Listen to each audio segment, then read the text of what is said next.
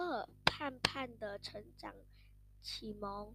盼盼的名字是爷爷给他取的，盼望他将来成为一个有用的人。但不过两年的时间，盼盼却把爷爷的话当作耳边风，惹得爷爷大发雷霆，成为爷爷眼中的顽童。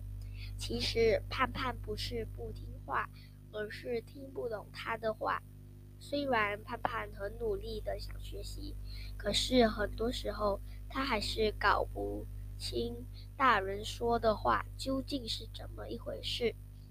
这天下午，天气炎热，爷爷扭开水龙头，拿起水管，把整个庭院的地上喷湿，撒上肥皂粉，用力的水刷起来。说过的地方不仅干净，还有很多泡沫。艳阳一照，泡沫闪闪发亮，非常好看。风起了，泡沫被高高吹起。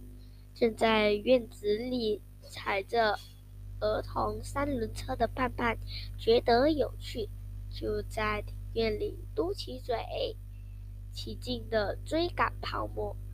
爷爷笑着说：“你是在溜冰吗？”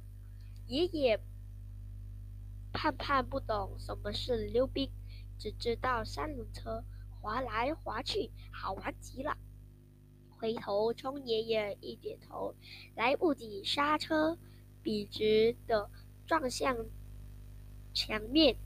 爷爷见盼盼没带，笑着骂道：“盼盼，别闹了。”到后院去，盼盼没听懂，只把三轮车停放在屋边的空地。谢谢大家。